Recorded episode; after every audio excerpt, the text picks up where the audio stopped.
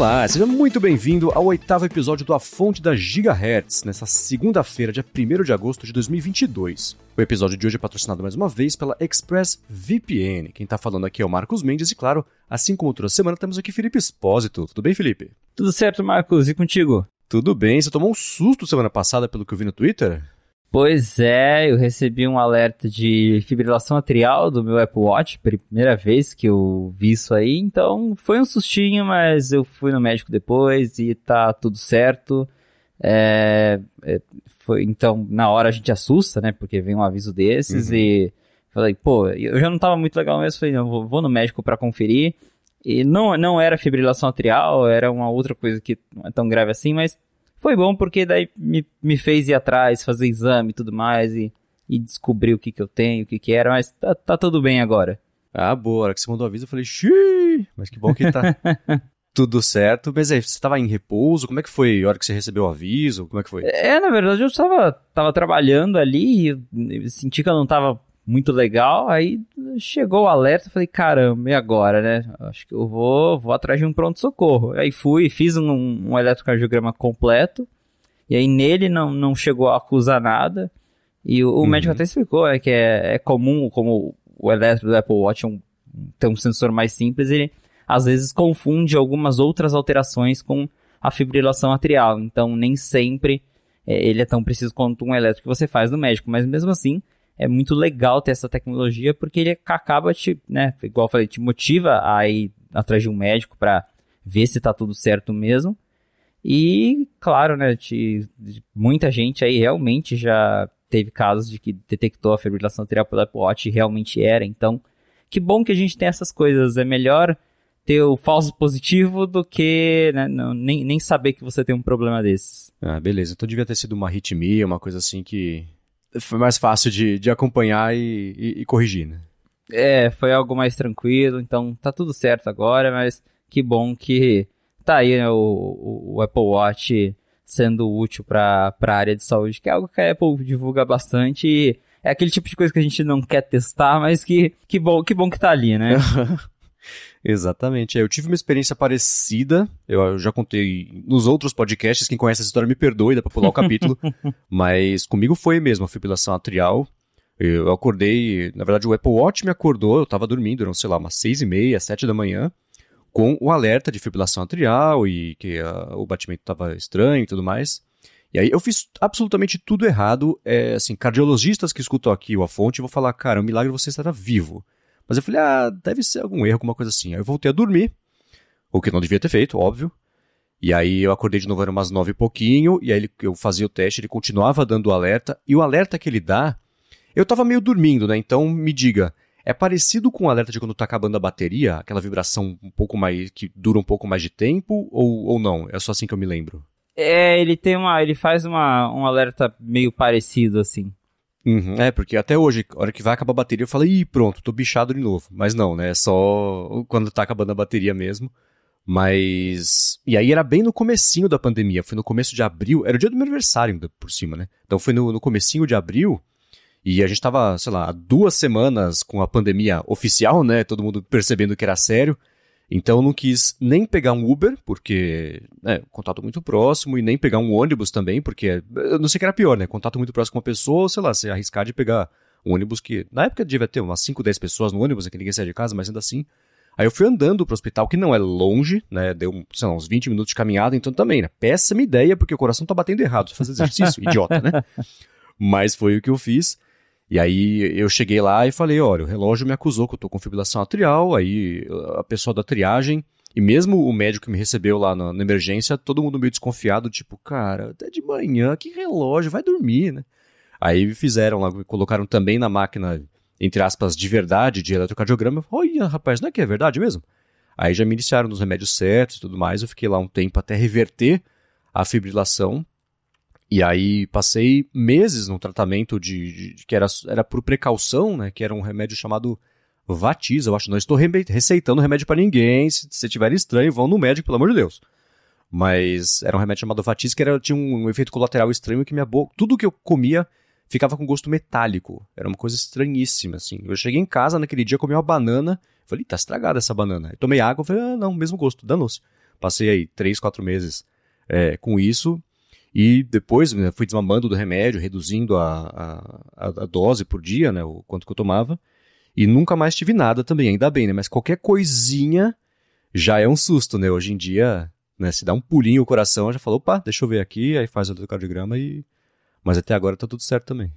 É melhor se preocupar pelo excesso do que não ir atrás, né? Igual que falei agora com o meu caso, é, não chegou a ser uma fibrilação atrial, mas preferi ter o falso positivo ali, ir atrás do médico, fazer todos os exames, do que deixar passar. Então, é que bom, mais uma vez, que a gente tem esses recursos hoje em dia que ajudam a gente a cuidar um pouquinho mais da saúde, porque acontece na correria do dia a dia, a gente fala, ah, deixa pra ir depois, depois a gente vê e pode ser alguma coisa séria, né? Uhum. É isso aí. É, e a fibrilação ela acontece quando é basicamente não é isso exatamente, mas ela basicamente acontece quando as câmaras do coração estão batendo sem estar numa forma alinhada e o próprio coração tenta corrigir isso, acelerando o batimento para ver se se entra no compasso e não consegue entrar no compasso, então arrisca do sangue ficar preso ali e ele fazer um coágulo, uma coisa assim. Aí é um problema muito mais sério se o coágulo vai pro pulmão, cérebro, né? Então é, é o, o, disparo elétrico está acontecendo de um jeito que está arrítmico, né? Por isso o arritmia. Mas tem uma diferença entre uma arritmia, entre aspas, simples e a fibrilação, que é uma coisa um pouco mais, mais séria, né? Então, é, mas é que, que, curioso, né? Que agora 100% dos apresentadores aqui do A Fonte tiveram um encontro com essa função, né? Pois é, agora nós dois tivemos a experiência aí de, de ser notificado pelo aplicativo desse dia do, do Apple Watch. E tá aí, né, um exemplo de como uh, o que a Apple vem divulgando, de que o Apple Watch é um aparelhinho bacana para você monitorar a sua saúde, e, e realmente é. é. Mais uma vez, ele não é um dispositivo médico, você não pode confiar 100% nele, mas se uhum. você receber um alerta desses, vai atrás porque pode ser alguma coisa. Exatamente, é, e é legal. E aí entram aquelas coisinhas da gente ver, especialmente de vestíveis, né? Qualquer sensorzinho, tipo esse que vai ser, não, o, o não termômetro que vai entrar no, provavelmente nesse próximo Apple Watch, né? Quanto mais sensor der para colocar ali, é melhor, porque dá essas indicações, sinais, né? De que você pode ir atrás e buscar uma ajuda, um diagnóstico, se ele apontar que pode ter alguma coisa errada lá, né? Então, quanto mais sensorzinho desse tiver, melhor para todo mundo, né? Com certeza.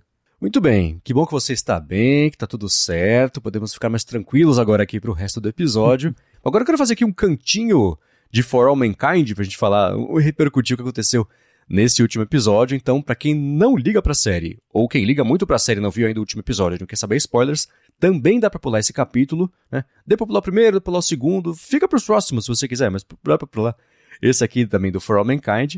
Vamos dar um tempinho aqui, 3, 2, 1, pra todo mundo ter pulado o capítulo.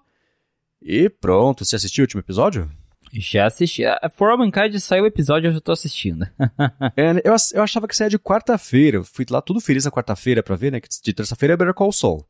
Aí na quarta-feira eu falei, ah, vou assistir o novo, né? Vou ver se estou certo. E aí não teve. Eu falei, ah, aí eu descobri que era de sexta. Eu falei, ah, é, então tá. sai. To, acho que quase todas, todas as séries, ou quase todas as séries do Apple TV Plus saem de quinta pra sexta-feira. Ah, tá. Dessa eu não sabia. E viu só, acertei, hein? pois é, a gente tinha cogitado essa possibilidade e aconteceu mesmo. Vamos ter o primeiro marciano humano é, e a, a, coisa ali tá, tá esquentando, escalou num nível. A série agora já tá caminhando pro final da temporada. Esse, tem mais dois tem, episódios, né? Isso, acho que vão, vão ser dez episódios. A gente teve o, o oitavo episódio agora, então faltam mais dois. E, pelo jeito, ainda tem muita coisa para acontecer nesses dois últimos episódios, mas tá, tá bem emocionante toda essa confusão que a gente teve aí nos dois últimos episódios, todo o caos, hum. uma galera que morreu, e essa questão da gravidez também, então muita coisa para rolar ainda, mas a série tá num ritmo bom. É, né? eu lembro na última temporada que teve toda aquela treta, a guerra na lua lá, aquela coisa toda. É, essa série ela tem esse, esse, negócio de. Tá tudo muito caótico, parece que tudo vai dar errado, e em cinco minutos eles desamarram tudo, o que eu acho um jeito uh, curioso, eu vou classificar, de, de você contar uma história, né? Porque. É, eu não sei você, mas a minha impressão é que quanto mais esse tipo de coisa acontece, mais parece que não importa o quão grave ou quão tensa tá a situação, sempre vai dar para desarmar, de um jeito, entre aspas, fácil, e a gente já sabendo também, esse é o problema, né, de, de, de divulgar informações tipo, ah, a próxima temporada já está confirmada e vai ser daqui a 10 anos. Aí você fala, ah, então é óbvio que tudo que está acontecendo agora vai ser resolvido bonitinho e, e, a gente vai poder pular, né? Então a gente, é, sabendo disso, acho que tira um pouquinho dessa tensão, dessa. dessa. A empolgação não, porque tá legal, mas ainda assim um pouco dessa. Surpresa, né? De, de Isso, é, boa. É, exato, né? De você achar que pode acontecer uma coisa muito é, é, impactante ou relevante. Você fala, ah, puxa, você vai dar pra dar um salto de 10 anos? Não importa o que tá acontecendo agora. Acho que não é tão importante assim, mas tem várias pontinhas que ainda estão soltas, né? O negócio é, do caso da, da, da, do negócio da presidência e os impactos de, de do que está é, rolando por lá. Então, eles estão com oportunidade aí de, de, mudar a história de um jeito muito significativo com isso também, né? É, com certeza. E eu também fico pensando até no elenco da próxima temporada, porque, é, enfim, a série tem saltos muito grandes no, no, na linha do tempo. E os principais que a gente tem hoje, ele já, na série eles já envelheceram bastante, né? Uhum. Então, acho até que é, essa série, ela tem, essa temporada especificamente, ela tem dado muito ênfase no, nos filhos deles, então a gente tem é, o, o Danny, toda aquela história, tem o, a filha do Ed Baldwin, e eles vêm ganhando destaque, então acho que talvez a próxima temporada seja mais focada neles e em novos personagens que a gente conheceu nessa temporada do que naqueles que vêm desde a primeira. É verdade, é, eu tava pensando exatamente nisso também, né? Porque é, da, a, evolução natural desse pessoal, até eles estão contando essa história de carreira, né? Você tem o pessoal que primeiro é astronauta e depois vai, vai começa a trabalhar de terno e gravata na NASA e ou governo ou coisa assim. Então são carreiras que permitem um pouco mais de, de tempo, né? Mas por exemplo, a, a, a lei da Rosales lá que está tentando sinalizar, achando ainda, na verdade acho que ela desconfia agora, que quem, vaz, quem foi que vazou os planos lá do, do, do propulsor, alguma coisa para os russos, né? Então, é, ela indo atrás disso, indo atrás disso, tá, tá pintando a possibilidade talvez dela ser, ou, ou, acho que a diretora da NASA talvez não, mas ainda assim, é, por causa dela, a atual diretora da NASA, esqueci o nome da, a Margot, Isso, Margot Madison. Margot é, ela ser mandada embora ou coisa assim, ela assumiu um, um cargo, quer dizer, subir do cargo que ela tá, eu acho que seria só é, é, diretora da NASA mesmo, né? que a Margot, ela era diretora de, de, de, planejamento das missões antes de, isso. de virar diretora da NASA. Então, tem isso aí. E você já vê alguns personagens que já saíram, né? Você... Eu não lembro o nome da personagem na série, mas a Penny, lá do Lost, né? Que acabou ficando cega uhum, e tudo sim. mais.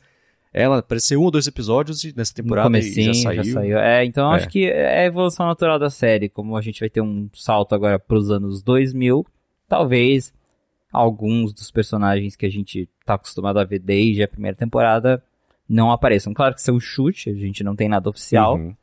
Mas é, é, é, o caminho natural da série. Ela vem evoluindo, vem tendo esse salto e mais uma temporada confirmada aí. Vamos entrar agora pro. Eu quero fazer um follow-up rápido aqui em relação à semana passada. A gente falou do MacBook Air, né? O M2 que tem o acelerômetro. É o tem, um, tem um acelerômetro dentro do MacBook Air, foi o que a gente tinha comentado e também comentamos que não sabíamos o porquê. É isso aí. Aí o Felipe Cipriano lembrou, abraço pro Felipe, inclusive, seu xará lembrou que ele falou assim, né? Tudo velho é novo de novo. O Mac já teve um acelerômetro e era para desligar o HD em quedas, né? Curioso que eu falei que eu tinha visto uma patente, não era patente, era um recurso que existia. Já existiu. Exato, né? Porque o HD, enfim, né? Gira, você tem uma parte móvel mecânica ali que é bom desligar se for ter um impacto, porque aí podia é, é, riscar o disco e você perdeu os dados, né? Mas já teve, né? Pois é, já teve isso. O Mac tinha acelerômetros, MacBooks no caso, e como você disse, o HD é uma parte móvel, o disquinho gira, então é, era uma proteção. Mas o de hoje, né, o novo acelerômetro do, do, do MacBook Air M2, a gente não sabe para que serve, porque ele não tem parte móvel basicamente, porque é tudo soldado, é SSD, nem o trackpad é uma parte móvel hoje em dia, né? Tudo Force Touch, então sei lá o que a Apple está fazendo com isso, a gente ainda não descobriu. Mas é verdade, já teve uma vez, a Apple já usou, então não chega a ser uma coisa nova. É bem, bem curioso mesmo é, tentar pensar no que, que eles estão fazendo. Mas é até interessante porque, como o próprio Cipriano disse, é, e já tinha sido usado, Na época criaram até alguns aplicativos que você podia é, brincar com o acelerômetro do Mac e um deles você transformava o, o seu MacBook em um sabre de luz, que é um negócio bizarro. Ele mandou o link lá, que era do site do OS X Daily, e aí tem lá, inclusive tem, acho que tá até hoje no ar, é um repositório do GitHub que você instala, o Mac Saber. E aí tem um vídeo lá de dois malucos brigando de. de, de brincando de brigar de sabre de luz, usando cada um seu Mac com os barulhinhos lá todos dos Star Wars. É bem, é bem engraçado. Tô vendo o vídeo aqui de novo. É muito engraçado. Então, quem, quis, quem tiver um Mac mais velhinho e quiser testar, ou sei lá, se comprou um MacBook Air novo, talvez já, já dê pra, pra instalar, né? Se o programa for compatível ainda. Pois é. então tá aí pelo menos uma utilidade. Vai que funciona, né? eu, já tinha, eu já tinha visto pessoas fazendo isso com o iPhone, mas com o Mac foi novidade para mim. Ó, 2000 vai fazer 10 anos o, o... Ah, 10 não, tô exagerando. 6 aninhos aí tem esse, esse Mac Saber, mas tá aí. Então pelo menos essa utilidade já existiu para preservar partes mecânicas. Vamos ver para que, que vai ser agora com o, o, Mac que não tem tantas partes mecânicas assim. Pois é, vamos ver se a gente descobre para que que serve. É, né? E uma, falando também de passado, mas entrando já em notícias que pintaram essa semana, você notou e reportou no Night 5 Mac que a Apple não vai dar mais suporte a quem precisar configurar um modem de conexão de escada no Mac. pois é, a internet de escada foi embora no último beta do macOS Ventura, então é, a Apple ela tirou as referências né, ao, ao dial-up, que é a, a, conexão de escada, basicamente. E é, é, curioso, né? É engraçado pensar, pô, é, é internet de escada em 2022. E aí eu acabei indo pesquisar depois e descobri que, principalmente nos Estados Unidos, ainda é comum algumas pessoas usarem de escada em áreas rurais, porque são áreas que não chega internet cabeada Uhum. E que internet de satélite ainda é mais caro. Então, parece que a AT&T ainda tem um serviço de internet de escada e ainda tem pessoas que usam isso lá fora. Mas, no macOS Ventura, não vai ter mais internet de escada. Então, eu até coloquei no, na, na minha matéria que eu escrevi, depois vocês podem acessar com o link, aquela propaganda do, do, do iMac G3, em que a Apple fala, né, ah, para você se conectar na internet é, são três passos simples. Aí tem lá conectando o cabinho da, do, do telefone no, no plugzinho. É, é, é, uns bons tempos, só que não, como eu falei na matéria. Mas agora foi embora, não vai ter mais internet de escada. Não que eu acho que alguém aqui use, eu, eu não uso internet escada faz uns muitos bons anos. Mas tá aí, a Apple se livrou de vez. Acho que aproveitaram porque o, o preferências do sistema do, do do, do macOS Ventura, né, as, as configurações do sistema, o aplicativo foi redesenhado, eles fizeram um aplicativo novo, então acho uhum. que eles aproveitaram para tirar coisas velhas que estavam sobrando ali, que eles consideram que não é mais tão importante assim. É, e é curioso que ela acabou com esse suporte justo no aniversário recente aí também da, do anúncio do primeiro computador da Apple que tinha justamente conexão por Wi-Fi, né? Então é engraçado que o ciclo se fechou e, e começou lá atrás e fechou mais ou menos no mesmo período, só que o quê? 15 anos depois? É, alguns anos depois. Eu lembro daquela apresentação, acho que foi o iBook, né? Que foi o Isso, primeiro. É, o primeiro com o iPhone. Isso. E o, aquela apresentação com o Steve Jobs passando o bambolê assim no, no, na frente do palco para todo mundo ver que não tinha cabo nenhum ali. Era negócio doido, né? E uhum. hoje em dia o Wi-Fi tá aí é, presente na vida de todo mundo. É, e juntando dois assuntos, nessa mesma apresentação, também para mostrar a conexão é, Wi-Fi, o Steve Jobs fez o Phil Schiller pular de um palanque lá em cima do palco e cair num colchão de ar. E aí eles colocaram um adaptadorzinho que tinha um acelerômetro pra, e depois mostraram o gráfico de aceleração do Phil Schiller para você poder ver o quanto ele acelerou enquanto ele caía e sem perder a conexão Wi-Fi. Então, vou deixar aqui na descrição essas, essas duas partes. O Jobs passando o computador pelo bambolê para mostrar que a conexão existia mesmo sem fios e o Schiller pulando também com, com segurando o iBook. Que momento, hein? é uma diferença curiosa, né, de, de, como é que era. Tinha esses momentos mais engraçadinhos mesmo, na apresentação, que eu acho que hoje em dia, não sei nem se faz sentido ou não tem, mas ainda assim, é, o perfil de apresentação é muito curioso, né? Você pega é, lá no comecinho da época, mesmo na época do iPhone, apresentando função nova do iPhone OS na época, né? Eu lembro quando não, não faz muito tempo, quer dizer, é, acho que foi no começo da época do iPhone, mas era para anunciar algum Mac e entrou lá um, um, alguém da Intel com aquela roupa que parece a roupa de apicultor, né? Aquela coisa sim, toda para mostrar sim. lá com o waferzinho do, dos processadores e tudo mais. Né? São momentinhos que hoje as piadas são mais só de entre os executivos ali, né? O Craig arrumando o cabelo, aquelas transiçõezinhas, mais do que momentos lúdicos que fazem parte da apresentação, estão lá por um motivo, né, da, da apresentação.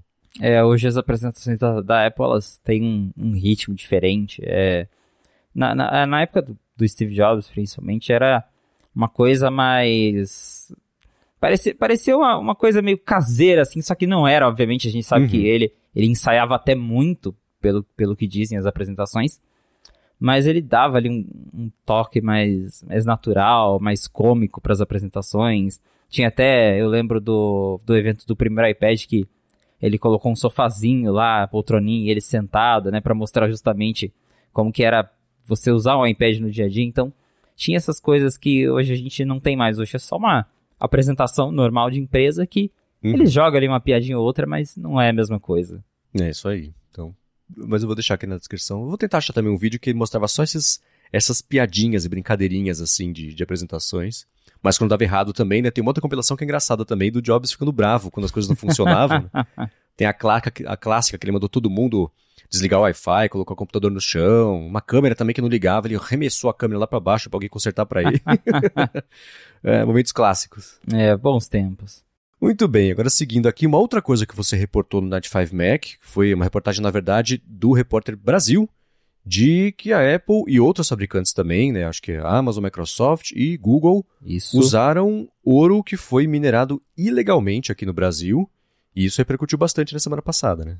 Repercutiu bastante. Então, segundo as investigações do Repórter Brasil, essas quatro empresas tech, é, elas estavam comprando é, ouro, usando ouro em seus produtos, que vinham de mineração ilegal aqui do Brasil. Então, se eu não me engano, são duas empresas que compravam ouro que era extraído ilegalmente aqui no nosso país. É, os documentos que foram vistos pela reportagem indicam que esse ouro ilegal foi comprado ali entre 2020 e 2021. E essas mineradoras, essas empresas, elas já vêm sendo investigadas pela Polícia Federal há algum tempo, pela extração ilegal de, de ouro, de minérios. É legal por ser em terras indígenas, né? Isso mesmo, é ilegal por ser em terras indígenas, porque aqui a gente. É, é, é crime, né? Você extrair recursos naturais assim, de terras indígenas que são protegidas. E é o que essas empresas vinham fazendo, e agora o que o repórter Brasil descobriu é que a Apple, Apple, Amazon, Google, é, essas grandes empresas aí, elas estavam comprando ouro é, ilegal para os seus produtos que, para quem não sabe, o ouro ele é muito usado para fazer filamento e algumas outras partes ali que vão dentro da, da placa do, dos smartphones, computadores, servidores. Então, tem muito uso para o ouro na tecnologia, é um, é um recurso muito importante para os produtos eletrônicos. E aí agora teve essa repercussão. A Apple foi questionada sobre isso, assim como as outras empresas, e até o momento só a Apple se manifestou. E ela disse que ela deixou de comprar o ouro de uma dessas empresas, que é a Marsam, mas tem uma outra empresa, que é a Schmitz, eu, eu acredito que seja a pronúncia, uhum. e ela não disse nada sobre essa segunda empresa. Então, é, pelo jeito, eles deixaram de comprar de uma, ainda não deixaram de comprar de outra. Não sei se algo mudou em relação sobre essa segunda empresa para eles continuarem mantendo ela como um parceiro. Mas, e aí, claro, eles deram aquela declaração é, de sempre que a Apple é preocupada com o meio ambiente, blá blá blá blá. Mas é, é, é complicado, né? É uma, é uma questão complicada porque é, é, a Apple ela tem essa postura de meio ambiente e tudo mais, só que na prática sempre tem uns deslizes, até porque geralmente essas coisas são terceirizadas e tudo, uhum. então é difícil de você estar tá monitorando sempre, mas fica aí né, o, o recado, não só para a Apple, mas para todas as empresas, que vale ter uma. redobrar a atenção é, no quesito de ver com quem você está trabalhando, de ver quais são seus parceiros e ver com quem eles negociam, porque tem uhum. tudo isso, né? Então, tá aí um caso triste, lamentável, porque a gente sabe que aqui no Brasil né, tem, tem muita coisa, é, infelizmente, é, na questão ambiental a gente não se preocupa tanto quanto deveria, mas pelo menos é, reportagens assim, acho que levantam aí é, uma, a questão é para a gente se preocupar mais e para as empresas também se preocuparem mais com isso. Uhum. É, essa, é, para fornecimento de matéria-prima, isso de, de metal, né, metal raro, minerais e tudo mais, é, essa estrutura, você vê todas as empresas adotando a mesma estrutura, que é terceirizar o máximo possível para, se der um problema desse, falar, ah, não, vamos ver aqui, nosso parceiro, na verdade, contrata ali localmente. E essa resposta da Apple, super enlatada, é a mesma coisa, é, é aquele padrão de a empresa sofreu uma brecha de segurança. A primeira frase, ah, nós nos preocupamos muito com a segurança, quer dizer, você é, é, rejeita a premissa da notícia e fala ao contrário e reafirma uma mensagem que tem que ser dita mesmo, claro, todas as vezes, porque esse é o trabalho de, de, de PR, né? Claro que é, não é um mistério por que faz, fizeram isso, mas ainda assim, né? Usou, é que nem quando sai, sei lá, trabalho forçado não sei onde, ou é, extração de, de algum tipo de, de mineral que não pode, ou composição que está lá, tem algum produto que é proibido, é sempre, ah, né, puxa, é o terceiro, vamos aqui fazer investigação, a gente faz análises a cada seis meses mesmo, tudo mais, então, né, é, sabemos que isso não pode acontecer, então vamos atrás, né. Por outro lado, não tem muito o que a empresa dizer, né, fiz mesmo, e aí? Não é uma boa ideia, né. Então, é... A gente já sabia exatamente qual ia ser o script dela. Eu acho curioso só ela, pelo menos até é, o meio da semana passada, que foi quando eu segui acompanhando essa, essa notícia, só a Apple tinha respondido. Não sei se a Microsoft, a Amazon e o Google também falaram alguma coisa, mas acho que não, né? Você teria virado notícia também, né? É, pelo que eu vi, as outras empresas ainda não responderam. A reportagem também foi atrás do, de algumas outras é, organizações, como por exemplo a organização responsável por homologar esse tipo de, de, de, de empresa nos Estados Unidos, eles não responderam. E uma associação que também faz a mesma coisa, só que lá no Reino Unido, disse que está ciente das investigações e que está revisando a certificação dessas empresas. Porque o que, que acontece? Essas empresas é, de mineração ilegal, elas estavam sendo investigadas, estão sendo investigadas aqui no Brasil, só que lá fora não. Então, teoricamente, lá fora elas, né, elas podem vender, podem comercializar os produtos. E aí agora, talvez, com isso, né, com essa reportagem, com tudo que vem acontecendo, essas empresas percam a certificação e aí de fato elas não vão poder mais vender esse ouro ilegal para qualquer outra empresa, como a Apple, Google, enfim. Porque o que, que acontece? Toda empresa que está listada na Bolsa de Valores lá dos Estados Unidos, é, elas são obrigadas a fazer um relatório de quem que elas compram materiais, como que elas extraem e tudo. E então tem que ser uma empresa, tem que ser uma mineradora certificada para eles né, colocarem lá para ver que está tudo certinho. Então, se essas empresas perderem a certificação, daí sim, é, pelo menos as grandes companhias, Apple, Google, Amazon, como a gente vem citando aqui na matéria, aí elas seriam né, proibidas de usar os recursos vindos dessas mineradoras. Mas por enquanto ainda está só em investigação e não se sabe aí quando que vai ter alguma mudança em relação a isso. É isso aí. Na, na, matéria eles falam, né? Além de ser obrigatório, todas mandaram lá, elas têm uma lista com centenas de fornecedoras.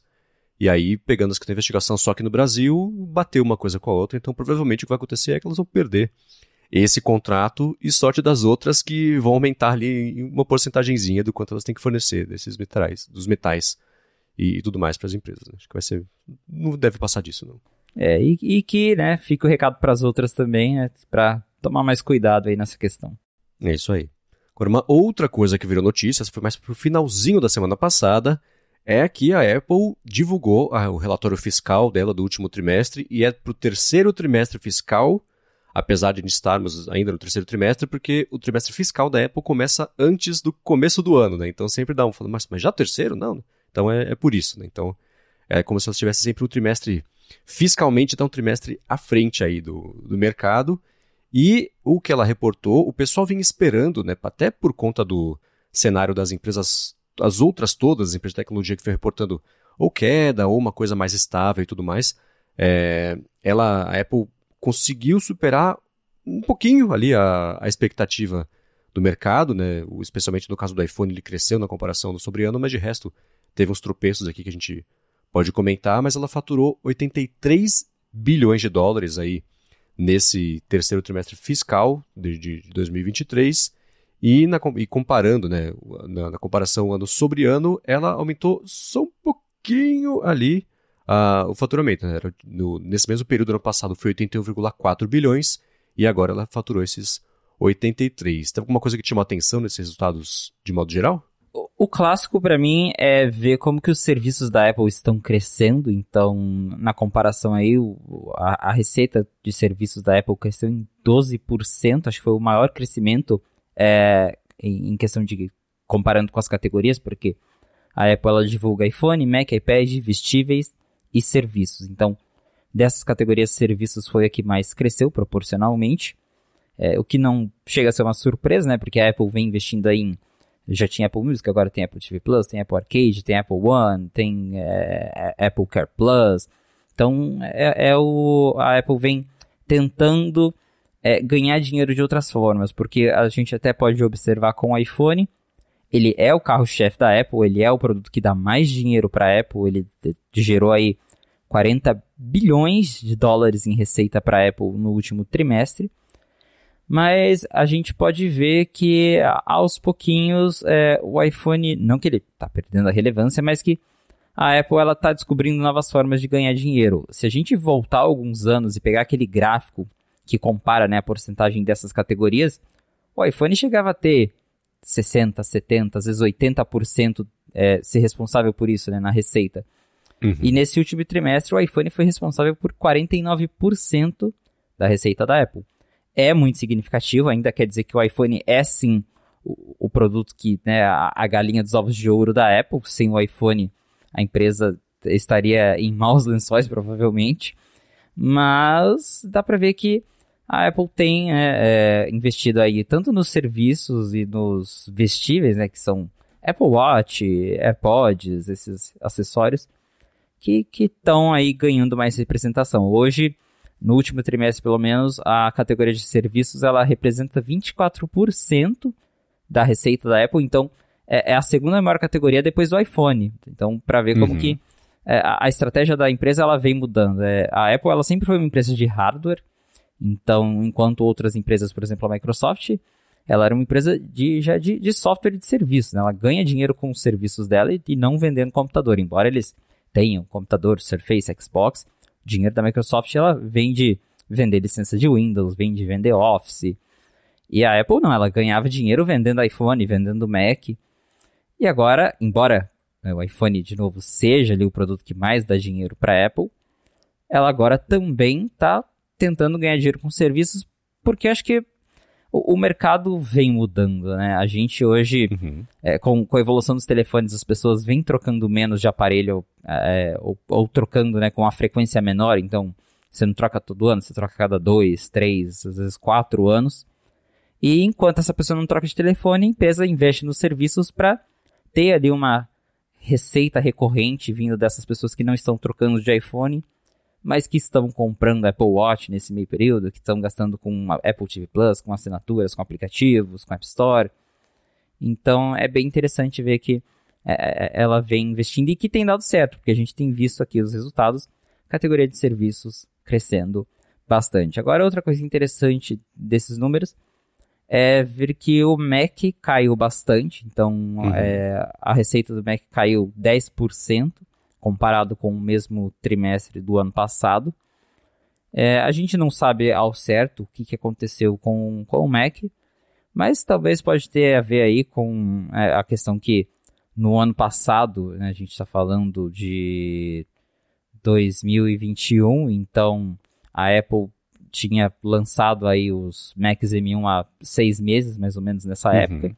Então acho que estava no hype, né? Tava todo mundo ali atrás do M1. E agora talvez a, a coisa já meio que normalizou um pouco e as vendas de Mac caíram, mas caiu 10% em comparação ao ano. Talvez no próximo trimestre, em que a gente vai ter os números de vendas do, do novo MacBook Air, aí a coisa mude um pouco de cenário. Mas acho que esses são os destaques aí, é, na minha opinião, e fica aí principalmente por conta da categoria de serviços crescendo cada vez mais. É, né? Olhando de modo geral, é muito curioso ver como ao contrário dos últimos anos, o iPhone foi o único que teve um crescimento de faturamento, porque, como você comentou, de Macs caiu, e a minha desconfiança é Macs porque caiu, porque você teve o, entre o anúncio desses Macs novos de lançamento passou um tempão, né? A gente está acostumado a ver anúncio e lançamento um pouquinho mais colado uma coisa na outra, e aí pode ser ah, é, fornecimento de chips, peças e tudo mais, mas a partir do momento que você anuncia um computador novo, todo mundo que está interessado em comprar fala, putz, vou esperar mais um pouquinho, né? E aí deve ter. Eu, eu queria muito ver os gráficos de vendas de, de Macs entre. É, você pega três semanas antes do anúncio, do anúncio para frente, e três semanas depois, ou duas, sei lá, saiu o Mac novo, então deve, isso deve influenciar, né? Então. É que nem, existe também aquele conceito do Osborne Effect, né? Que é, teve lá, ia ter o lançamento do computador Osborne, eles anunciaram uma muito antes como é que ia ser a segunda versão, a, a próxima geração, com funções novas e tudo mais, isso matou as vendas da primeira. Então acho que pode ter tido um pouquinho disso aí. No caso dos Macs, iPad, eu, eu não sei o que acontece. Né? O iPad ele está sempre brigando para sobreviver. Ou sobreviver não, é, né, eu adoraria ter o faturamento do iPad para qualquer coisa na minha vida. Mas ainda assim ele parece que está sempre brigando ali para ficar com o pescoço acima da água de faturamento, de crescimento. Porque é, eu já, acho que eu já comentei aqui que eu acho a linha de iPad super confusa, né? A gente já questionou, pô, para que ter o iPad Air e o iPad Pro? Hoje está até meio parecidos e o iPad, né? Então, é, acho que isso pode bagunçar um pouquinho mesmo ali na, no, na decisão e a pessoa decide esperar mais um pouco, ou, putz, não, depois eu vejo e acaba não comprando, né? Mas se você pega o crescimento de serviços que você comentou, ele cresceu, acho que foi 12% na comparação é, ano sobre ano. O, o. Foi o crescimento? O aumento de. Não lembro. O, os serviços, sim, cresceu 12% ano sobre ano. Isso, e aí, comparando, eu vou colocar aqui na descrição também uma página do Six Colors, que é o Jason Snell, faz sempre uma cobertura super bacana de, de trimestre após trimestre, ali, com gráficos, e foi o menor crescimento desde pelo menos ali o quarto trimestre de 2018. Né? O menor antes disso tinha sido 13% no terceiro trimestre também fiscal de 2019, mas é, ele bateu 33%, por exemplo, duas vezes nesse mesmo período. Né? Então, é, e aí se você pega vestíveis, caiu uh, 8%, é, serviços aumentou esses 12%, né? iPhone cresceu só 3%, a Apple fez bastante malabarismo para conseguir chegar nisso, né? É, e ela já começou a fazer esses mesmos malabarismos para esse próximo trimestre, o que já está me fazendo desconfiar que vai mesmo demorar entre o lançamento e o entre, aliás, entre o anúncio e o lançamento também. Ela fez desconto na China, que é uma coisa que ela nunca tinha feito né, nesse fim de semana. Tá começando a vender, acho que iPhone 12 remanufaturado também nos Estados Unidos. Isso, 12 mini. É, 12 mini. Então, é, eu já aposto que isso é, ainda mais tendo anunciado isso logo depois do. tendo feito essas coisas depois da divulgação do resultado financeiro, quer dizer que ela já está trabalhando nesse trimestre para compensar um faturamento que ela não vai conseguir ter, não por falta de interesse, mas por falta de venda de produto nesse trimestre agora.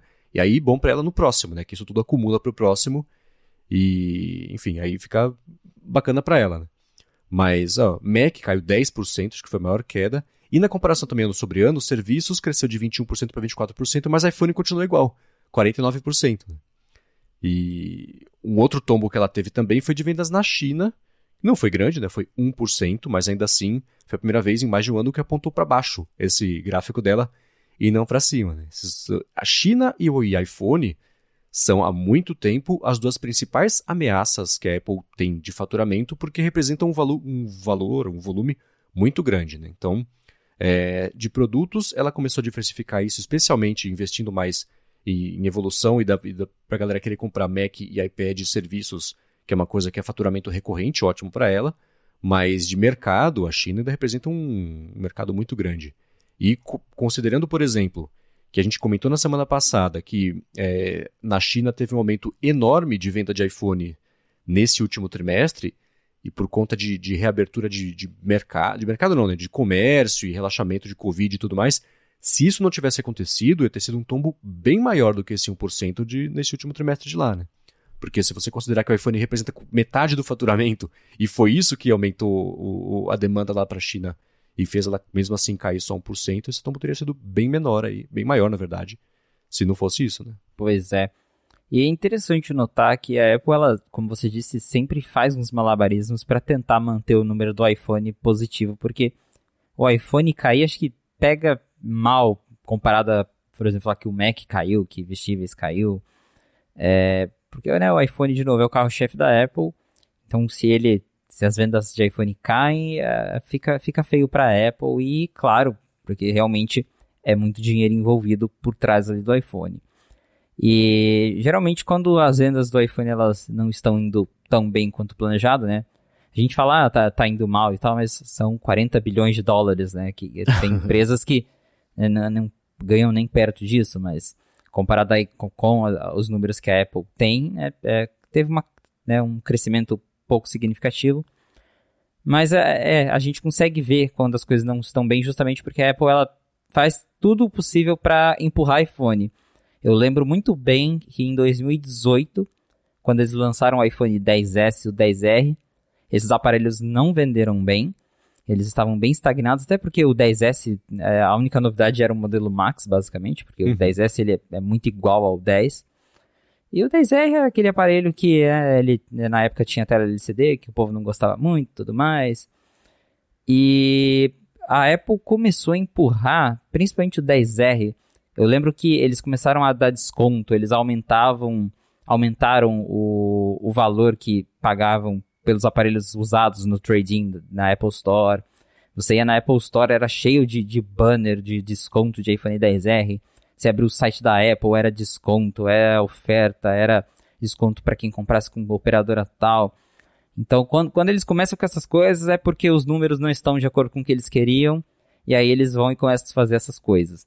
É, a questão da China agora que você comentou, né? Estão dando desconto, que é algo que eles nunca tinham feito antes, né? Dar desconto na Apple Store oficial, tipo, ah, um super dia de descontos da Apple. Que, que negócio é esse, né? então é, é justamente porque os números não agradaram eles, não estão de acordo com o que eles esperavam. E aí eles começam com essas coisas de desconto, de tentar fazer oferta, de é, fazer alguma promoção cooperadora, justamente para equilibrar o número para não sair ali num, num, num próximo resultado de trimestre que a venda de iPhones caiu. Então, quando tá mal, a Apple ela se esforça. Eu lembro até que teve um ano que o, o próprio Tim Cook disse que ah, é, a gente vai dar um jeito de reduzir os preços dos iPhones nos mercados emergentes e não sei o que. E na época, de fato, até no Brasil, o iPhone, acho que foi na época do iPhone 11 que uhum. o, o, preço chegou a cair um pouquinho aqui, comparado ao que vinha sendo praticado. E aí, quando as vendas voltam, Daí a Apple já vai para o caminho oposto, né? Sobe o preço do iPhone, corta desconto, diminui o preço que eles pagam no trading. Então, tem essa, tem essa, essa variação. No momento, pelo que a gente está vendo, tá tendo uma estagnação e acho que tem vários motivos para isso. Tem a, a gente, né, tá saindo aí da pandemia, mas isso afetou muita gente, ainda afeta muita gente. As pessoas estão mais conservadoras com gastar dinheiro. Tem a questão de fornecimento, então tá faltando chip, então tá sendo produzido menos aparelhos, tá faltando aparelhos. O, próprio iPad, né? O iPad ele nunca tem ali um crescimento expressivo, mas é, no, nos últimos meses vem faltando muito iPad. Se você abrir a Apple Store agora e olhar lá a data de entrega do, dos iPads, tem iPad que está com previsão de entrega para 3, 4 semanas. Então, tudo isso uhum. contribui para que os números de, de crescimento sejam mais conservadores ou até queda, no caso de Mac e iPad. É, e a Apple nesses casos, quando acontece isso, ela tenta ali dar seu jeito de deixar esses números menos piores. Eu estou curioso agora para ver no próximo trimestre, justamente é, com a gente está se aproximando do, do anúncio dos novos iPhones, se, por exemplo, isso vai refletir na Apple baixando o preço do iPhone ou não subindo o preço, porque a gente tem visto que vários produtos ficaram mais caros. O MacBook Air ficou mais caro, uhum. o iPhone SE que eles anunciaram ficou mais caro. Então, será que o iPhone 14 vai ser mais caro? Será que eles vão segurar o preço é, para tentar ali dar uma melhorada no número de vendas? Tô, tô curioso agora para ver como é que eles vão lidar com essa situação. É, né? Você e outra coisa também, né? Você manter o preço, mas reduzir algo no processo de fabricação, aumenta a margem, né? Você pega é, nesse trimestre agora, a margem foi de 43%. Então, é, 43% de lucro sobre tudo que a Apple vendeu, ela faturou. Tem coisa que é mais, tem coisa que é menos. Serviços, é óbvio, tem uma margem gigantesca porque é, é digital, né? Você. É, o, fator, o, o, a margem de lucro que a Apple tem com a Apple Music é infinitamente maior que ela tem do que com sei lá, um, um AirTag ou qualquer coisa assim, né? Os AirPods, AirPods talvez não, mas AirTag principalmente, né? Então, é, tem a, a, de produtos, ó, ela até, ela até deu essa, essa, esse detalhamento. Produtos, a margem foi 34% e serviços foi 71%. Mas em todos os casos caiu, porque inflação e ela manteve os preços. Então tem. É, isso aconteceu. Né? É, você falou o, lance lá de quando a Apple ficou mais agressiva no varejo para tentar vender o iPhone 10S e o 10R que não estava vendendo muito, foi justamente no período de transição de quem liderava lá a divisão de, do, das lojas da Apple, que era a Angela Arendt, que era antes era CEO da Burberry, marca de moda. É por causa dela que as lojas são do jeito que elas são. Hoje em dia, esse negócio não é muito verde, nos países onde ela tem loja na rua, muita luz natural, né, pegar lugares clássicos e reformar e sempre manter o conceito arquitetônico do lugar, mas ainda assim por dentro fazer a experiência toda que, que a Apple tem. Aqueles eventos por dentro já tinha, mas né, os telões atrás e tudo mais, isso foi tudo ela. Então ela ficou muito no, no, trouxe uma experiência mais conceitual para as lojas, mas o que a Apple precisava naquele momento era venda, varejo, quer pagar quanto? É isso que eles precisavam, né? E o, o, o que dizem lá nos bastidores é que esse tipo de coisa não era coisa que nem que ela tinha. É, é, a experiência dela não era essa, o lance dela era varejo, é, só que de, de, de, alta classe, né? E, enfim, aí foi por isso que ela quis ir embora. E aí colocaram a Didi O'Brien para liderar essa parte de varejo e ela não teve nenhum pudor em fazer isso, né? Você entrava, a hora que você entrava na loja, a primeira coisa que você via era uma placa, tipo, desconto, né? Tosse, dá seu iPhone velho aqui, ó, tem parcela, né? Então foi um, um, um foco que continua até hoje muito grande em venda, esse, esse apelo mais varejo mesmo para vender, que é uma coisa que não estaria acontecendo se, se fosse ainda sob o comando da Angela Arendt, por isso que ela não está mais lá. E a Apple fez o que ela precisou fazer para manter ou aumentar a demanda e começou a aceitar, né? Tinha, dar foco para esse negócio de ah, a gente recebe seu iPhone como parte de pagamento para um novo, que não é óbvio que não era uma novidade, mas a Apple aceitar isso naquela época ainda que eles estavam se posicionando como para a experiência de compra uma coisa ultra premium, foi uma mudança grande, né, de uma coisa para outra. Então, é, é, você vê que quando a coisa aperta, ela, ela faz o que ela tem que fazer até abrir mão de alguns conceitos ali para a conta fechar no fim do mês, né? Ou do trimestre, no fim das contas. É, exatamente isso. A, a Apple, ela é uma marca premium, mas ela tem que lembrar que ela né, não está vendendo moda, ela está vendendo celular e computador. Então, uhum é, você ser agressivo no varejo às vezes é importante para manter os números de venda e quando ela precisa, ela sabe fazer isso muito bem. Muito bem, agora eu quero falar sobre uma descoberta que você fez e publicou lá em primeira mão no Night 5 Mac, que eu achei bem bacana, que é sobre o comportamento do wallpaper e o que vem por aí até dos, talvez dos próximos iPhones, como é que uma coisa liga com a outra. Mas antes disso, eu vou tirar um minutinho aqui do episódio para agradecer a ExpressVPN que mais uma vez está patrocinando aqui o A Fonte. Com a ExpressVPN você pode navegar do jeito mais seguro e mais amplo na internet, porque ela oferece duas grandes vantagens. Primeiro, conexão criptografada, quer dizer que você que se conecta num Wi-Fi público de shopping, de aeroporto, de, sei lá, na faculdade, né? Se não tem uma senha, às vezes até se tem, a conexão pode não ser muito segura, não por culpa ou por malícia de quem está fornecendo a conexão, mas a gente sabe que, né, é, é, detalhes técnicos ali às vezes passam batido, isso pode deixar os seus dados em risco e com o ExpressVPN isso não acontece. Você, os seus dados ficam seguros criptografados, a conexão é feita por meio da ExpressVPN para depois passar aí para lá e para cá nos servidores, e isso oferece para você mais segurança no tablet, no computador, no telefone, TV eles dão suporte também para os fornecedores de serviço de streaming, até a sua TV mesmo, não venderem os seus dados, o que é sempre uma boa ideia. E a parte que você consegue explorar a internet do jeito mais amplo é que se conectando, por exemplo, falando que você está nos Estados Unidos, às vezes você consegue acessar um site que não dá para acessar aqui no Brasil, ou acessar um serviço de streaming com um catálogo diferente. Netflix faz muito isso, né, de dividir o catálogo de acordo com o país, por conta de, de direito de distribuição e tudo mais. Então, com o ExpressVPN você também elimina esse problema. E a coisa mais bacana é a seguinte: assinando pelo link expressvpn.com/a fonte, você ganha três meses, você vai pôr a mão no bolso por três meses na assinatura do plano anual. Antes disso ainda, você pode experimentar por 30 dias. Então acessa lá expressvpn.com/a fonte, assina o plano anual que você vai só vai ter que colocar a mão no bolso, teria que colocar depois de 30 dias, mas com esse link só depois de 3 meses nessa assinatura anual. Uma última vez, expressvpn.com barra a fonte. Muito obrigado, ExpressVPN, pelo patrocínio mais uma vez aqui do podcast e também, claro, pelo apoio a toda Gigahertz. Valeu, ExpressVPN.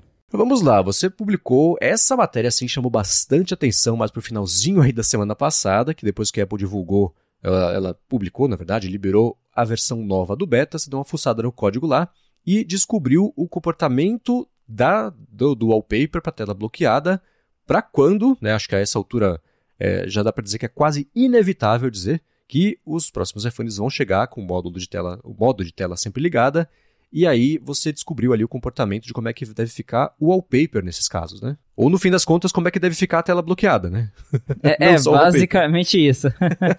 Mas é, o que a gente descobriu ali é que os novos wallpapers do, do iOS, eles têm uma versão Sleep, que no caso é uma versão meio apagada assim do wallpaper, que provavelmente vai ser usada para os iPhones com a tela sempre ligada, que basicamente vai ser o iPhone 14 Pro e o iPhone 14 Pro Max que devem ganhar essa nova tela que, mesmo quando você desliga ela, entre aspas, ele continua ali mostrando algumas informações com uma taxa de atualização reduzida para não consumir muita bateria. É, isso já existe no Apple Watch, que é quando você abaixa ali o seu braço e a tela lá continua acesa, só que com um brilho mais reduzido. E no, nos telefones Android que tem esse recurso, que acho que hoje em dia quase todos já possuem, a tela always on, é, a tela sempre ligada, ela funciona de um jeito bem simples. O fundo fica todo preto e geralmente fica ali o relógio ou alguns ícones de notificação aparecendo. No iPhone parece que até para Apple falar que ela fez diferente e tudo mais, pelo que a gente descobriu e entendeu analisando esses wallpapers novos, eles vão seguir o caminho do Apple Watch, que é o que? Ao invés da tela ficar toda preta, você vai conseguir ver ali o seu plano de fundo, só que com um brilho bem baixinho, bem escuro, então você ainda vai ver um pouquinho dele. E o relógio vai continuar aparecendo ali junto com os widgets que você tem na sua tela de bloqueio. Então, para quem quiser ver é, na prática, a gente conseguiu simular, reproduzir o efeito, na verdade, do, do wallpaper lá na 95Mac. Tem um videozinho que você pode ver. Então, a gente até usou o wallpaper do, do peixe palhaço como exemplo. o famoso wallpaper do peixe. E quando a tela tá ligada, você tem lá o seu wallpaper bonitinho. Você desligou a tela do iPhone, ele faz um efeitinho que ele puxa o wallpaper para trás e diminui o brilho, a intensidade, né? diminui as cores justamente porque daí ele vai estar no estado em que gasta menos bateria, né, as cores reduzidas, tem a questão do LED e tudo mais. E você vai continuar vendo o, o relógio, a data e os widgets que você escolheu na sua tela de bloqueio. Então, provavelmente é assim que vai ser a tela de bloqueio nos novos iPhone 14 Pro e iPhone 14 Pro Max, que devem ser os únicos a receber esse recurso, porque a Apple supostamente vai aderir a uma tela OLED que ela varia entre 120 a até 1 Hz, que é a taxa de atualização da tela. Então, uma tela de 1 Hz ela atualiza basicamente a um, um quadro por segundo, que reduz aí o consumo de bateria. A tela do iPhone 13 Pro já é variável, ela vai até 120 Hz, mas do outro lado ela só desce até 10.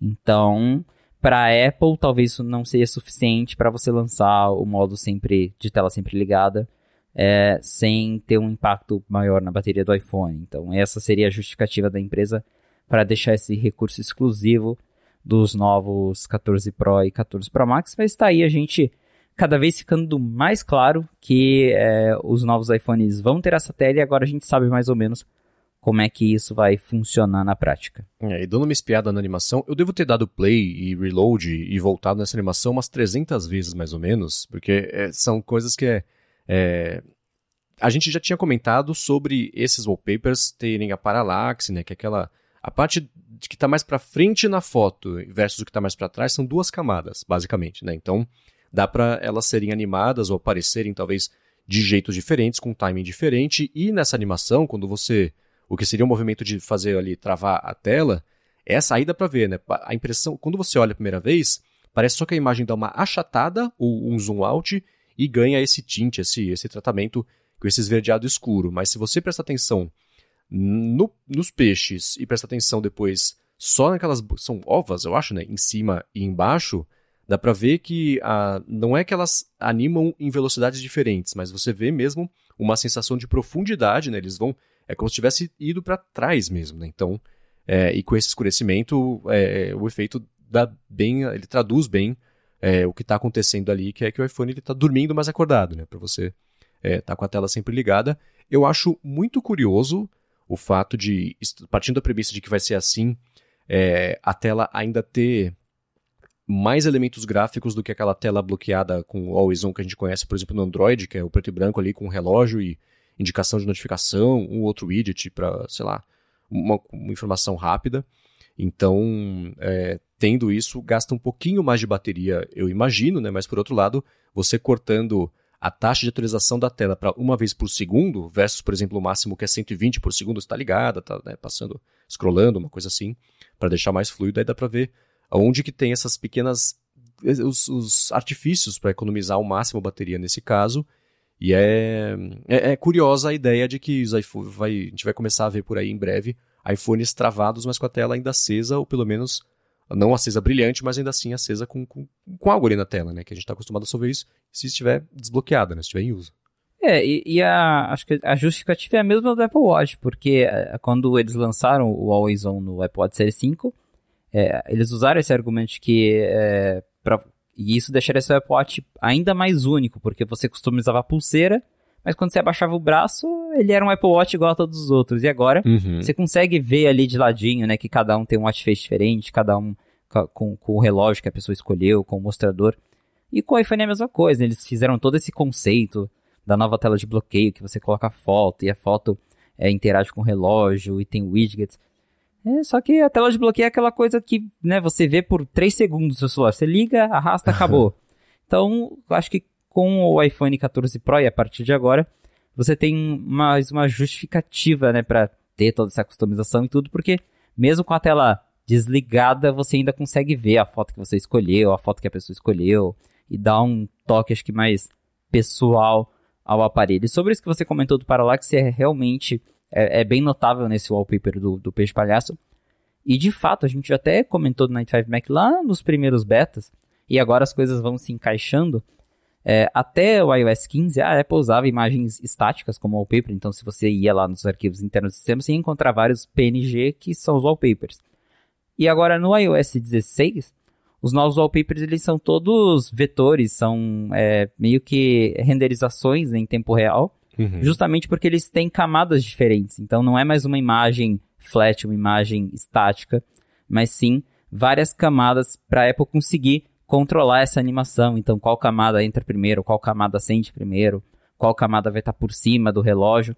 Isso uhum. faz muito sentido agora, né? Que a gente vê o efeito da tela desligando e o, a parte ali, o efeito paralaxe do, das, das bolinhas verdes ali do wallpaper mudando. Então, é, é bem, bem interessante ver que toda essa mudança que a Apple fez, né, na questão de como são os wallpapers, provavelmente isso foi feito pensando já nos novos iPhones. É, mas quando você fala vetor, por exemplo, esse dos peixes não é uma ilustração, não é uma coisa vetorial, é uma foto, mas ainda assim o tratamento, ou a interpretação, ou os outros wallpapers, aquele que é um monte de curva, né? Esses que apareceram agora, por exemplo, nesses betas mais novos. Isso, aí isso. sim, são, são shapes, são cores, isso dá pra ser vetor, né? Exatamente. É, esse no caso são só camadas, mas no, os novos lá, que tem o, aquele padrão, tem aquele do, do orgulho também, que ele é igual do Apple Watch, que ele, você arrasta ele muda o ângulo, gira as, as, as uhum. cores. Então aqueles lá são vetores mesmo que são meio que renderizados em tempo real, né? Não é nem um vídeo e nem um PNG. Então é um formato novo ali que a Apple inventou para ela conseguir é, customizar esses wallpapers, colocar animação, colocar camadas. No caso do peixe é, é uma imagem, né? não, não é algo vetorizado, uhum. mas você tem ali diferentes camadas dentro de um arquivo e o sistema consegue controlar é, a, exibição dessas camadas. Então é bem, bem interessante. E agora eu estou bem curioso para ver o, o Always On no, no iPhone 14 Pro. Uhum. E para quem não tem intimidade com design gráfico ou não conhece, você pegar, por exemplo, nesse quesito, né, vetor versus bitmap, o bitmap é uma foto. Você tira a foto, você dá zoom, você começa a ver os pixels, tem distorção. O vetor, que geralmente o pessoal faz com Illustrator ou com programas de, né, de, de, de ilustração vetorial, ele é como se você fizesse um desenho que é inteiro baseado em em cálculos. Então você faz, é, eu, simplificando muito, né? Vou fazer um quadrado. Você põe quatro pontos ali, e se você quiser, você pode, ao invés de ser um quadrado, né, mexe um pouquinho no formato ali, mas não importa quanto zoom você der, ele não vai perder qualidade por, por, por ser um vetor, por ser só um cálculo matemático sendo mostrado para você com aquele formato e aquela cor. E isso ele, né, não precisa ser sua cor sólida, tem degradê, tem transparência, tem efeito de, de, de, de mixagem, blend mode, né, não sei como é que é em português, mas de, de mixagem de cor. Então, a diferença nesse caso seria essa, mas aí o uso de vetor aqui, os assets aqui que estão sendo usados para esse wallpaper com as camadas e tudo mais, ainda assim, então dá para classificar como vetor até esses do, do peixe, coisa assim, é isso? É basicamente isso mesmo. E é até interessante notar isso porque se a gente volta ali no iOS 15, a Apple tinha que fazer um PNG para cada modelo de iPhone, porque cada um tem uma resolução diferente, então uhum. pensa né, o tanto de, de, de, versões que eles fazem, porque é, cada iPhone tem uma resolução, então cada iPhone precisa de um wallpaper diferente, e, e agora não, é basicamente um, um, arquivo, né, um vetor renderizado, que meio que já se adapta a, aos tamanhos de tela ali de, de cada aparelho. Então fica até mais fácil para eles não ter mais que ficar é, relançando, recriando ali cada wallpaper para um, um, novo aparelho. E, e, isso também entra em outra questão que algumas pessoas notaram e que eu nem vi muita gente comentando, mas que eu particularmente fiquei pensando, falei, poxa, né? os wallpapers antigos sumiram. É, o iOS 16 não tem nenhum dos wallpapers. É, o wallpaper do iOS 15, ou aqueles wallpapers que a gente vê na caixa né, do iPhone, aquele padrão. Eles tiraram todos aqueles justamente porque eles eram imagens e acho que eles não iam interagir bem com esse padrão novo que eles vêm desenvolvendo. Então, a partir de agora, eles deram uma boa modernizada em como os wallpapers funcionam e, mais uma vez, provavelmente já pensando nos próximos aparelhos que vem aí. Uhum. É, porque a evolução natural não vai ser na próxima versão, nem na outra, mas é que lá na frente todos os iPhones têm esse monitor com o display sempre ligado, monitor, o display sempre ligado. então é começar essa preparação desde agora, uma excelente ideia para você não se enforcar lá na frente. Né? Exatamente. Agora, uma última pergunta sobre isso. No, na, na, imagem de destaque desse post, tem lá o, tele, o iPhone tá com o monitor, o monitor de novo, com o display, né? Tá, é como se tivesse travado, tem o relógio ali por trás. Essa foi uma interpretação de como vocês imaginam que vai ser o recurso, não é? Como, né? Porque o relógio ele tá com uma cor mais clara, por exemplo. Tá um... Isso, isso, foi, foi mais uma interpretação. Isso, foi uma interpretação baseada ali no que a gente analisou.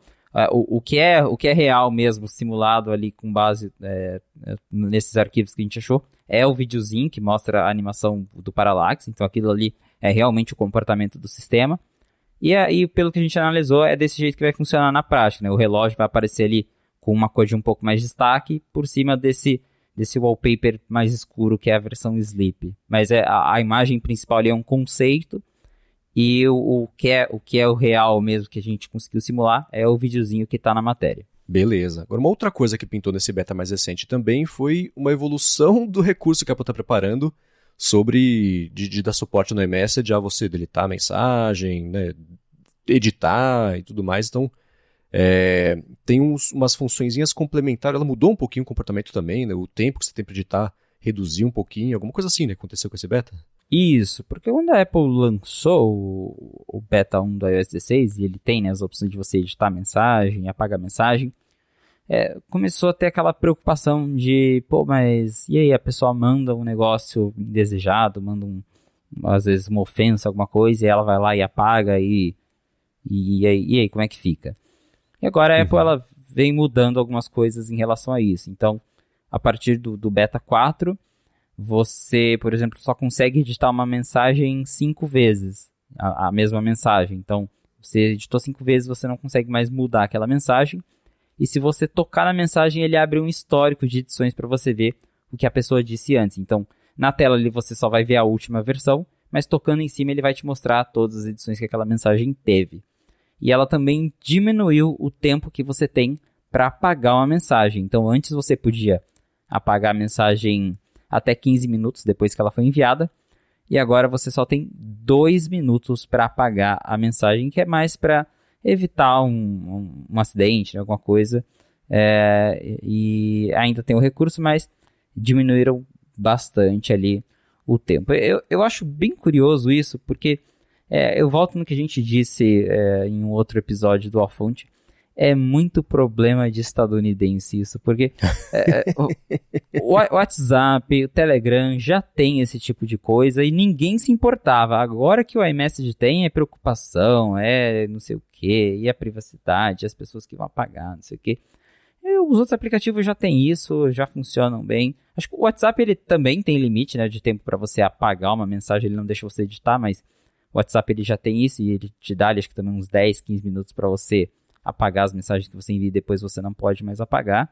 O Telegram é, é, já é completamente diferente, você edita e apaga quando você quiser. Se daqui um uhum. ano você quiser apagar suas mensagens, você consegue. É, e, e, isso nunca foi problema para ninguém até chegar no iMessage. Então, mas a Apple tá atenta, tá atenta às polêmicas, tá atenta ao que o povo vem dizendo e fizeram esses ajustes aí para ver se acalma um pouco os ânimos da, da galera que usa o iMessage lá fora. É, né? Esse negócio do, histórico de edição, ele resolve a maioria dos problemas numa conversa um para um, né? Você, né? Ah, ou em grupo, ou seja, você bate ali.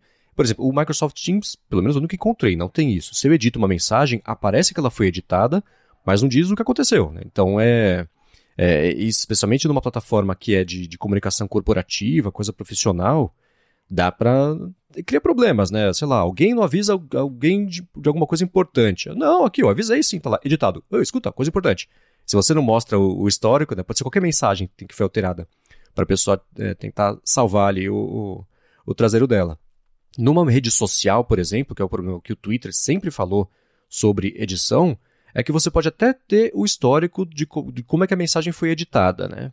Mas numa mudança grande, feita, por exemplo, pra, né, com implicações políticas e tudo mais, esse é o último dos detalhes que as pessoas vão, vão prestar atenção, ao qual elas vão se apegar na hora de querer condenar ou, sei lá, falar bem de algum candidato, aquela coisa toda que a gente já conhece. Então, é, esse tipo de funcionalidade, essas coisinhas, por mais bestinha que cada uma dessas funções complementares possa, possa parecer, é muito importante. Né? Então, é, é bacana ver que a Apple está mexendo nesses detalhezinhos, né? Agora são 15 minutos que você tem para editar a mensagem, só pode editar cinco vezes, que mais de cinco, pô, você está fazendo alguma coisa, né? Então, não é só ediçãozinha de correção de ortografia, você tá, né? editou na sexta vez, tem, tem alguma coisa aí. Então, essas coisinhas são, acho que são bem importantes mesmo. É, o limite de dois minutos para você desenviar uma mensagem, eu não sei se precisa ter, né? Aí, eu, aí a função do Telegram, né? Putz, o Telegram é muito solto com isso. Ah, você quer editar, você edita, quer tirar, você tira. Nossa, mas isso, não, quer... não, gente, vamos simplificar a vida, é assim que funciona e todo mundo sobrevive bem e, e, e convive bem com isso, né? Então, é, é, eu gosto dessas ideias de, de ajustando algumas funções, acho mais necessárias que outras. O histórico é absolutamente essencial para quando você tem a função de editar, né? É, o histórico é bacana, acho legal ter, é, justamente por conta disso, porque a gente sabe que existem pessoas que, que abusam desse tipo de, de função. É, o, o, próprio Telegram ele tem, é, acho que não para conversa individual, mas em grupo ele tem um histórico, então você consegue uhum. ver ali o que, que foi editado. Então o iMessage agora também tem. Antes ele só aparecia, igual você disse, né? Tinha ali editado e você não sabia o que. Agora, se uhum. você clica em cima, ele vai aparecer uma lista ali das das últimas edições e, e, limitar o tanto de edição também faz sentido porque né, se é um erro de ortografia você não vai ficar corrigindo 6, 7, 10 vezes. Então é, faz sentido já o, o tempo de, de, de, de, desenviar a mensagem, acho que é, é, meio que tanto faz. Você pode desenviar com 2 minutos, 15 minutos, o recurso está ali, então né, para que limitar, mas uhum. é, a Apple ela tá aí é, é, como, uma, como uma resposta aos artigos que saíram lá nos primeiros betas, né? Tipo, ah, agora você pode apagar as mensagens e você pode ficar editando e a pessoa não vai saber o que você editou. Tá aí a resposta. Eles foram lá, mudaram e deram uma melhorada nesse aspecto. Beleza. Uma, agora uma dúvida que me ocorreu. Quando você deleta uma mensagem, ele pergunta se você quer deletar só para você ou se é para você e para outra pessoa também, ou é automático? Deletou, deletou aqui, deletada também? Na verdade, é, é ele meio que pergunta, mas de um jeito diferente, porque o botão de deletar e o botão de desenviar ah, são diferentes. Tá. É, eu, não sei o termo em português, porque eu uso meu iPhone em inglês, mas tem um botão chamado unsend. Então o delete você apaga para você, o unsend tá. você apaga para você e para outra pessoa. Então são dois botõezinhos que, que, que fazem isso. Que o WhatsApp ele tem o deletar e aí ele pergunta, né, se é para você isso. ou para outra pessoa. A Apple ela colocou dois botões diferentes para isso. Então, o unsend ele vai desenviar a mensagem uhum. e o deletar ele só apaga a mensagem do seu aparelho. É interessante que são detalhes também que mostram para que, que a função foi criada e para que ela tem que ser usada. Né? Então você desenviar é diferente de você deletar um registro de uma mensagem que você mandou faz um tempo. Então essas Exato. coisas semânticas ajudam a explicar para que, que vai servir a função. Né? Exatamente isso.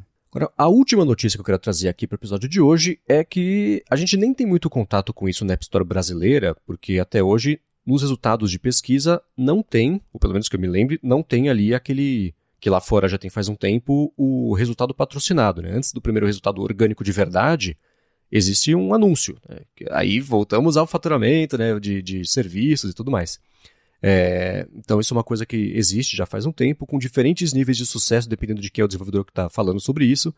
E a Apple anunciou na semana passada que mais áreas da App Store vão ter anúncios, vou, né, de novo, faturamento com serviços, e aí eu acho que agora vai ter uma expansão mais global do que a meia dúzia de países que tem acesso a isso e anúncios, inclusive, na home mesmo, né? Que vai, vai começar a ter.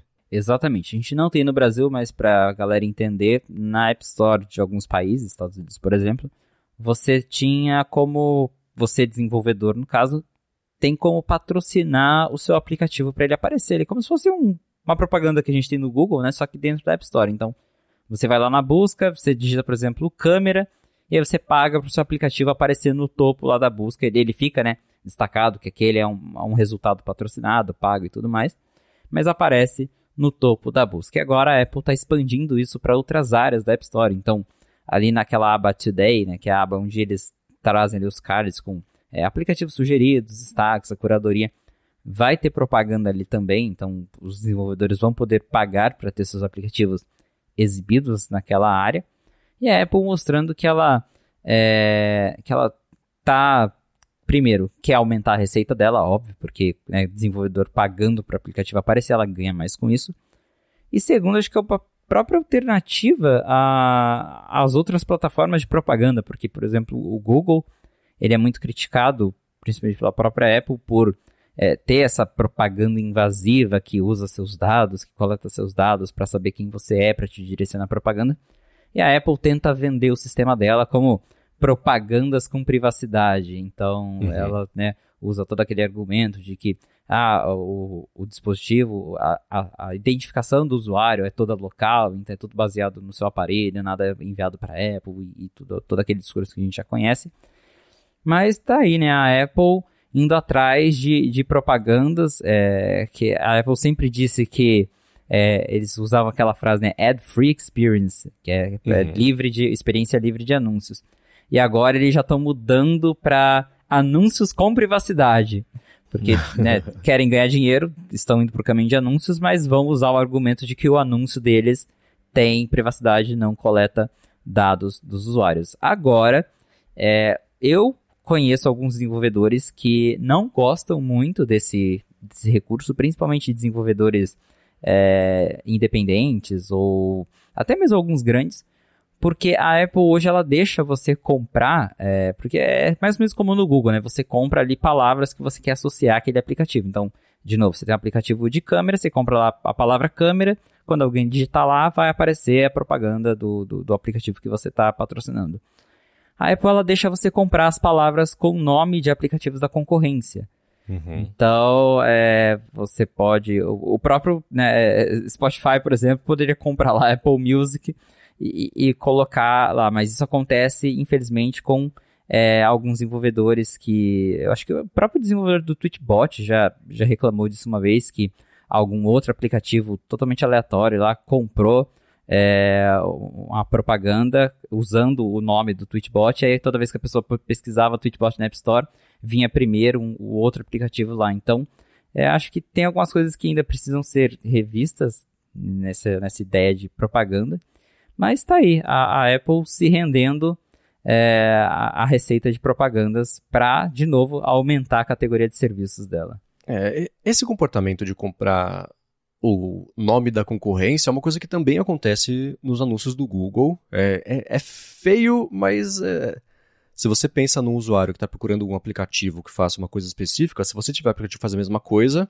o usuário, se você anunciar com. Não é como. Você não está se passando pelo aplicativo da concorrência, mas ainda assim é o jeito de você se associar a isso por conta de funções específicas. Então é feio, é meio sujo, mas até dá para entender que isso possa ser usado não de um jeito é, que seja para sacanear esse aplicativo que está sendo a vítima, entre aspas, desse, desse patrocínio do keyword com o nome dele, mas ainda assim é uma coisa que acho que é uma das principais fontes de crítica sobre essa funcionalidade. É, eu não sei, eu não, você costuma navegar pela App Store, ver lá na home, os recomendar, os, os que a, equipe de curadoria seleciona, cinco aplicativos de streaming, sei lá. É uma coisa que você tem hábito de, de ver e explorar? Você como, como usuário, não como repórter. Olha, fala a verdade, não, viu? Acho que quase todo aplicativo que eu baixo, que eu fui na busca já sabendo que eu queria aquele aplicativo e, e já fui direto nele. Dificilmente eu fico vendo sugestões do que, que tem de novo na App Store. Eu, pelo menos, não costumo fazer isso, não. É, então, eu também não. Eu lembro quando saiu essa coisa de curadoria, e a minha crítica sempre foi ao que você, você é da equipe que seleciona os aplicativos que tem destaque na App Store. Não precisa selecionar o Globoplay, Netflix, Spotify. Aqui, eu tô abrindo agora aqui, Angry Birds. Todo mundo sabe que existe. Ah, tem no Apple Arcade. Tá, então, aí, alô antitrust, né? Então, a minha crítica é, ah, top 5 aplicativos mais baixados essa semana. Tem uma parte que faz isso. Por que você não usa esse espaço para dar destaque para desenvolvedores independentes, por exemplo, que estejam fazendo, que sejam esforçados, estejam fazendo um ótimo trabalho e mereçam esse destaque, porque tem um aplicativo que talvez não ninguém sabe que existe, mas que merece. Então, eu sempre achei que é, a home da App Store é uma grande oportunidade perdida de você fazer borbulhar para a superfície as, as, as, gemas escondidas da App Store, que não faltam, mas ainda assim o que falta é, é oportunidade de destaque. Então, é, os anúncios, eu acho que ele, eles poderiam resolver parte disso se não fosse aquela coisa de quem vai ter dinheiro para investir em anúncio é quem já está com um aplicativo bem estabelecido, ou quem está tá com uma grana separada só nesse mês para fazer isso, investir nisso, né? Então, eu acho que você cria mais uma barreira de exposição. Não que seja caro anunciar, mas também isso come da verba que talvez um, alguém que seja um desenvolvedor independente não tenha. Então, é, a minha crítica a isso se mantém. A App Store é uma grande oportunidade perdida de você dar destaque para quem esteja fazendo por merecer. Né? Mas aí entra o conflito de interesses de. Né, poxa, vou, vou, mostrar o Globoplay porque, sei lá, tá rolando o BBB, muita gente vai assinar, 15, 30% do faturamento fica, fica ali para a Apple, então acho é, que as motivações aí talvez nem sempre tenham sido das melhores, mas enfim, isso eu espero que essa novidade seja útil para desenvolvedores, especialmente brasileiros. É, poderia ter mais destaque aplicativos independentes. Realmente, você abre ali o, o Today, né, a aba de sugestões, você vê sempre aplicativos famosos, né? Globoplay, Netflix, HBO. Sempre tem um artigo ali de, de app de streaming. Você fala, pô, tá, todo mundo já conhece isso aí. é, por que não destacar aplicativos indie, né? Aplicativos independentes e... Poderia ser melhor, né? Tem aí é, essa questão também que você disse de...